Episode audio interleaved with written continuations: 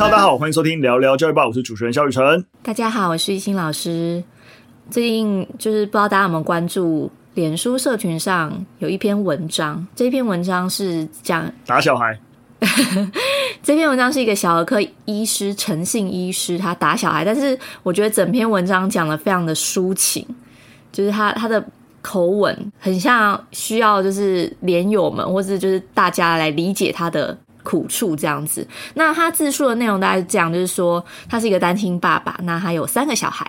那因为之前呢，这工作太忙啊，太宠小孩了，所以他觉得小孩的生活常规非常的糟糕。所以当他意识到这个问题之后呢，他最近就想要开始做些改变。例如说，他就是觉得小孩如果做得好的部分呢，他就用正向强化来称赞他；那做不好的话，就用口头警告。那他的自述里面有讲到说，但是这些小孩啊，好像就听听而已，也没有很认真的想要跟着他的步骤，跟着他的步伐一起做出改变。所以后来他就开始用体罚的方式。那引述他说的一段话，我觉得还蛮值得跟听众朋友一起讨论的。他说：“所以我开始让他们知道，我不是只是说说玩玩。”也在他们犯错的当下，用比较明确的身体惩罚方式唤醒他们的神经警醒度，例如说像打耳光啊，或是叫他们罚跪的时候用脚底板推倒他们。好，然后他还说：“哎，我很 nice 哦，就是他们跪着的时候，我做这个动作其实是想要避免他们撞倒受伤。这些行为其实就想要让孩子。”把痛觉跟事件的记忆连接在一起，好，知道诶，到底什么事该做啊，什么事不该做，为什么不该做，等等等。那处罚时，他也会让孩子亲口把自己做错的事情讲出来，确保他们知道自己为什么是被处罚的。那我想，我必须让他们知道我是认真的，好，不是什么。反正也不会怎么样。他觉得小孩没有跟着他的步骤一起，就是做出改变，所以他要带着孩子一起前进这样子。那这个 po 文呃一出之后，我发现蛮有趣的哟。我那时候看到就有五万个人按赞，但具体的状况我们并不是很清楚，因为后续有各种爆料，例如说像为什么这件事会爆出来，其实后来是生母带着小孩去警局报案，那后续也有社工介入。刚刚讲到那五万个人按赞啊，其实多半也是在同情单亲爸爸跟诶这个医生教养好辛苦哦，那种有那种共感的感觉。我觉得这个 po 文一出，其实我的连友。都还蛮理智的，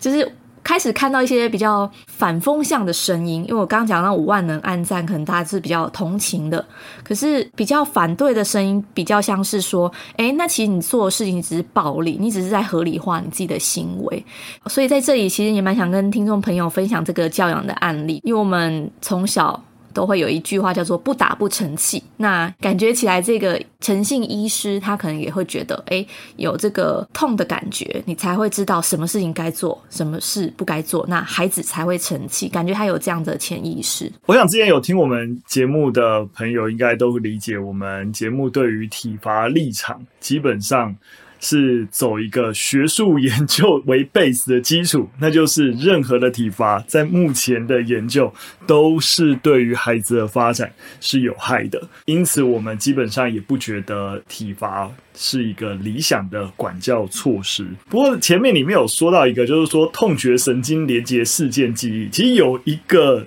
办法的痛觉连接事件记忆是我可以接受的。就是比较偏自然主义式的一种教学方法，就是你不要告诉他不要去做特定的事情，只要在一个不让孩子受到不可逆伤害的时候，让孩子自己去尝试。诶，不小心痛了，跌跤了，诶，他自己知道说，诶，这件事情不能再碰。像是诶，有碎玻璃，你不要跟他讲碎玻璃不要碰，诶，他碰了，然后稍微受伤了，他就知道以后这种东西不能碰。你不是去体罚他，而是有些事情是让他自己。体验过、经历过，那当然一定要在一个安全、可以接受范围内。那样的连接是他自己的体验的连接，OK。但是这个所谓的痛觉跟事件记忆连接，其实是多了一个层次。他有一个不合适的行为，这不合适的行为，他没有办法直接连接到不能做这件事情，而是中间加了一个痛觉，所以是。做这件事情没有什么，但这件事情会换来老爸打我，所以才不能做。对，以至于就是说这件事情之于实际的教育目的，它实际上并没有办法达成我们最核心的目标，因为我们要他的是那件事情本身啊，他知道为什么不应该做，而不是害怕这个疼痛。在这波讨论里面啊，其实我有看到一个网友的 feedback，我觉得讲蛮好的。他就说体罚就是魔戒，我觉得形容的很贴切。它就是一个，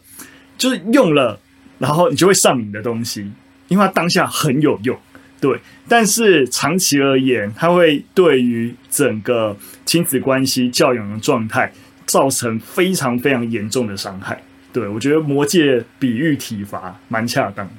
对，因为其实呃，会体罚基本上是一个暴力，但是小孩从中得到不是一种诶，我知道我该怎么做了，但他得到更多的是一种恐惧的感觉。那当然，其实我觉得这个诚信医师他有很多自己理想中他觉得孩子应该要达成的目标，或者他希望孩子变成怎么样，所以他其实有一个想要教养孩子的一个模式跟方式。那当然，呃，我们可以去讨论的是，一定要用到暴力嘛？一定要用到责打的方式才能达成嘛？因为从他的文章来看，感觉起来他太想要一触可及了。他之前有非常长的时间都是非常宠溺小孩的，很多事情都是他自己在帮忙做，然后让他们可以所谓的在好的环境中长大。可是，在这过程中，他忽略了他自己没有教养这件事，所以他很想要在短时间之内，希望孩子达到某一些目的。那当然，就是我觉得他在情绪上面应该很急促。因为他很希望说，呃，可以弥补之前他所没有教养带来的一些孩子一些坏习惯，那所以他想要赶快赶快把这件事情达成。这样的情况下，当你有带着一个目的，那你没有办法好好的用引导的方式，很容易就会因为情绪的问题，然后就痛下杀手，也不是杀手，就是你就会打下去，因为你会觉得，诶，为什么没有照着我的方向或是我的方式去进行？那其实我觉得也抛出这个问题，让。呃，听众朋友可以去思考一件事情，就是，呃，打小孩这件事情，它不是想不想的问题，而是能不能的问题。因为当我们开始生气或愤怒的时候，其实我们不能打，因为你会发现，你打了之后，其实只是在宣泄你的情绪。当然，面对小孩，我们可以打他，他不会反抗，只是因为我们的权力比他高。当然，长久以来会体罚会有效的方式，也是因为他不敢反抗，所以呃，我们会觉得这件事情是有效的。不过，懿心刚才有一个。我看他想讲没有讲到的点，就是如果你把面对小孩你能够做的事情，尤其权力对比，你放到一般成人，你就会发现，即使你跟这个成人冲突，基本上你很难能够失去理智到说，哇，我真的去动手打他，因为你知道这是一个犯法的行为。但是小孩你就觉得不会。这如果当然了，我们刚刚一直没有提到儿童人权，就是说我们好像一直要拿一个好像人权来压。但是的确，为什么儿童人权必须要强调？就是因为大家太容易忽视，就是觉得哎，为什么犯法？为什么打一般成人犯法？因为你们对等的一个人的一个关系，所以你不应该这样做。但是小孩照理来说，他都是人，那你应该跟他是一个对等的关系，你就不应该觉得你可以。轻易的进行体罚，不过当然啦，讲这样讲，我们刚刚一心也有先打预防针，因为这件事情其实还刚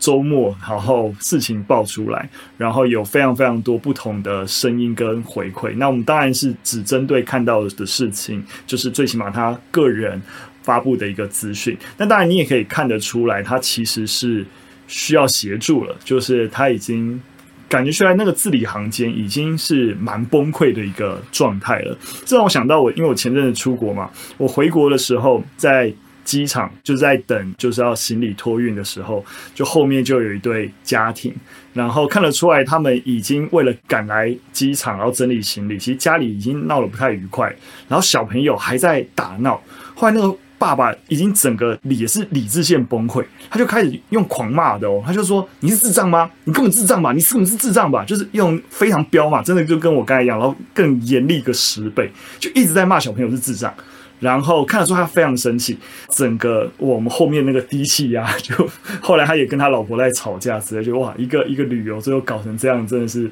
对带小孩出去玩这件事情要审慎。好，扯远了，就是我的意思就是说，其实我们都可以理解，在管教过程当中，那种你已经自己也到了临界点。最后你也按捺不住自己，然后宣泄情绪这件事情，对，所以怎么样适时的寻求帮助，然后让自己不会踩那些不能够踩的红线，对，像对我们而言，打小孩就是一个不能踩的红线，对，但是我们还是会情绪失控，怎么样让帮助自己找到一个能够救你命，也不是救你命啊，就是能够让这个理智线最终不会崩溃的一个一个。帮助的地方，我觉得蛮重要的。好了，我们进入第一则新闻了。好，第一则新闻来跟大家分享一个接下来要生小孩的好消息啦。应该之于一心之于我都算是 好消息啦。就是，但是我没有住台中、台南、高雄。我说这方向是好消息，那之后有可能就也会到。台北、新北，好，我先讲，那就是在七月一号开始啊，有部分的公托开办延长照护。那当然了，很不幸啊、呃，没有我们在的台北跟新北，哈哈，是针对台中、台南、高雄，那都有进行相关的调整。那当然了，这个方向就是希望能够减轻学龄前的家庭育儿负担。所以部分的县市，因为这是各县市出发的，在七今年的七月一号开始就补助公立幼儿园开办延长。照顾服务，那台中的部分应该是呃，你可以说是福利相对最好的，就在这一波里面，它的呃公幼的延托降为五个人就可以开班，而且每一个小时的收费在四十元以下，可以说是六都最低啊。那台南跟高雄也是啊、延长全面性的延长照顾时间，就是你不用说几几人成班啊，就全部延长到下午六点，就说一个人你都可以成班的意思，每小时费用也不超过五。十元。那如果经费不足的话，那政府也会给予补助。那大家知道，就是说，因为很多的公幼为什么在七月一号赶快推出这件事情？因为很多的公幼在寒暑假的时候，因为它就是附属在小学，所以就会跟小学一起放假。所以在这一波调整下，寒暑假的整天也都有算在这个延长照顾的时间里面。那之前就有跟大家介绍过，就是台湾幼儿园的一些种类，像是公立啊、非营利啊、私立跟准公共等等。那其实其中只有就是公立幼儿园它有放寒暑假。那其实对于双薪家庭，然后没有后援的家长来讲，其实是蛮辛苦的，因为寒暑假就呃多花一点时间去安排，那甚至在工作上也比较难请假。那其实并不是就是每一间的公立幼儿园都可以让孩子们延托啦，就是呃有一些公幼也是直接开不开放延托，就是反正。下课一到的话，家长就一定要准时把孩子接走。那他也没办法，就是提早把孩子送过去。对于真的要工作家长，然后没有后援的，真的是蛮辛苦的。所以，呃，这样子以现实的角度，然后去全面，呃，让这个幼儿园、公益幼儿园可以有延托的服务，我觉得对于家长来讲是一个福音。真的希望就是全台湾所有县市都能够往这个方向前进啊！让我们生了小孩之后，呵 呵你是已经生了哦，我接下来要生，可以好好的工作是吗？很好的后援。好的，我们跟大家分享这个好消息啦。接着跟大家分享第二则新闻，就关于周休三日这件事情。那前阵子在公共政策平台，那有民众提案联署，让台湾成为亚洲第一个周休三日的国家。那当然引起非常热烈的回响啊，超过五千人加入联署。那所以政府就必须要回应这个联署，那是否会纳入政府的一个施政方向当中？那先说一下周休三日这件事情啊。因为我大概在去年就有听到英国有在做类似的一个实验，那这次的一个联署也是因为英国过去有针对六十一间企业做过周休三日的一个实验结果，那这个实验结果其实很正向，那有几个面向，第一个面向，其实公司收益并没有因为员工多休息。呃，有所减少，那平均公司收益其实反而还是增加的，然后员工离职率也减少了五成，而且在整个试办的这个实验结束之后，几乎所有企业也都愿意继续实施周休三日，所以大家可以觉得，哎，好像越来越这个我们的时代越往周休三日，似乎是一个比较。合理的休息，所以诶，竟然在英国有这样的一个实验的一个结果，诶，那台湾有没有机会这样做呢？好，所以这就是这个提案联署的背景啦。那这个议题在今年五月成案以后，东吴大学校长就公开支持了这件事情，而且就是说东吴很愿意成为国内第一间周休三日的大学。那也许大学比较弹性，但如果你回到国高中生的话，诶，其实如果真要往这方向修法，可能问题就很大了。这样就有教师团体提醒。啊，因为其实国高中生上课时数是要课纲规范的，而课纲呢规定一年上课的日数是两百天，所以如果改成周休三日的话，那你寒暑假时间就必须要减少，甚至像寒假会几乎消失，然后暑假可能也只剩下两周左右，对，那影响就很大。所以呃，基本上必须要说跟大家讲坏消息，就是行政院人事总处呢最后决定是不予采纳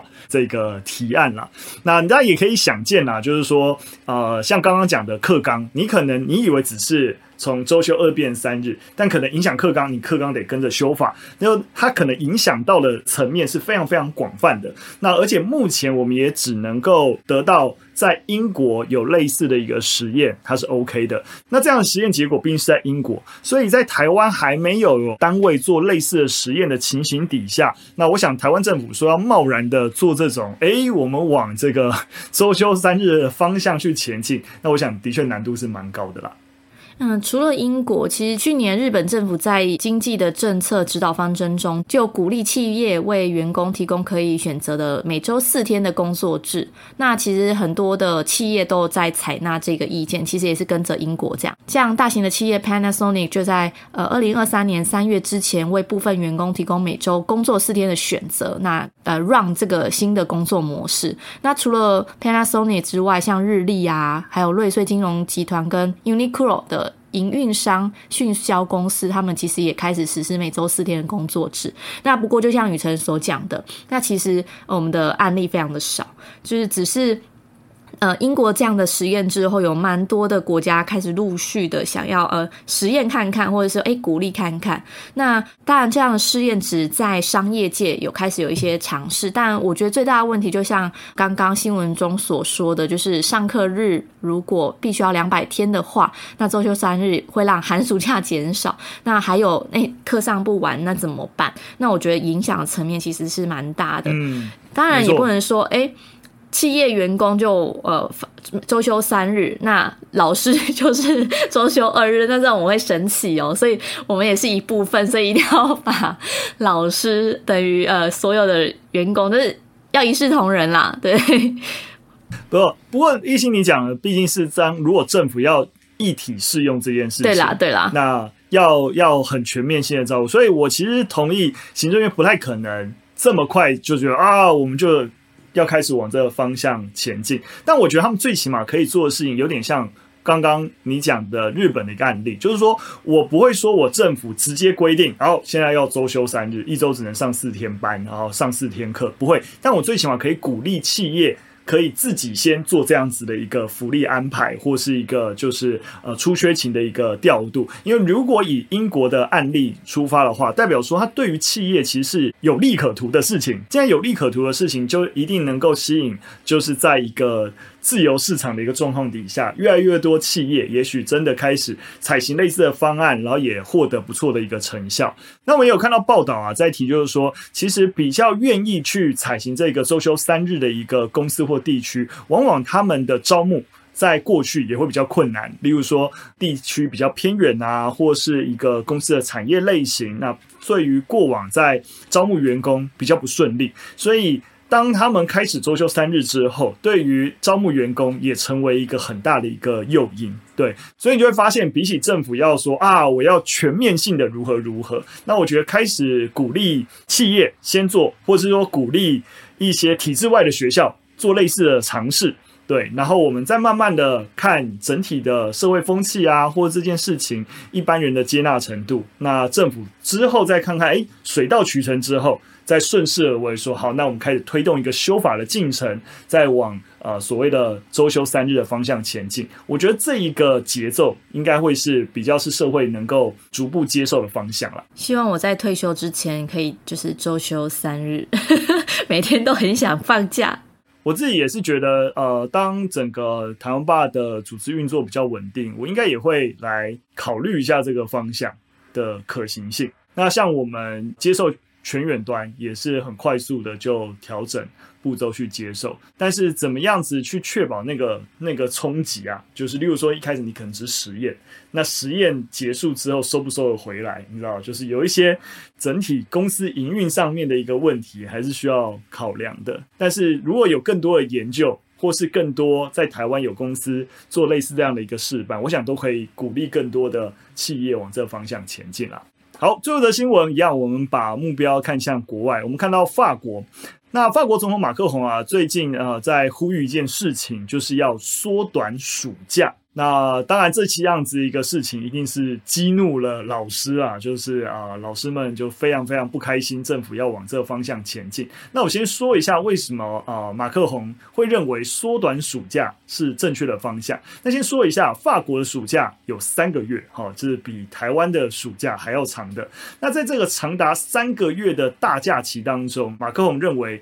其实是加剧了社会不平等。为什么这样说呢？因为贫困家庭的孩子被迫要自行解决这段时间的一个空窗，反倒是社会地位比较高的家庭，你可以想象，他们可以去度过一些比较轻松的假期啊，或参加夏令营啊等等。所以他认为说，如果缩短学校的假期，就可以让啊、呃，就是比较贫困家庭的孩子不会有三个月没有办法接受教育，那可以缩短贫富彼此之间受到教育的一个差距。而且啊，缩短暑假也可以让学校在每个上学日要上的时数降低，那让学生不会说哇，每天上课都会精疲力竭。所以他在呃，就是六月底的时候啊，就要求政府开始研究假期改革这件事情。不过啊，目前还没有说呃有一个所谓的具体改变的时程。但这个消息一出啊，就是家长当然就是直接跳起来反弹。但其实过去啊，这种缩短暑假的一个政策尝试就。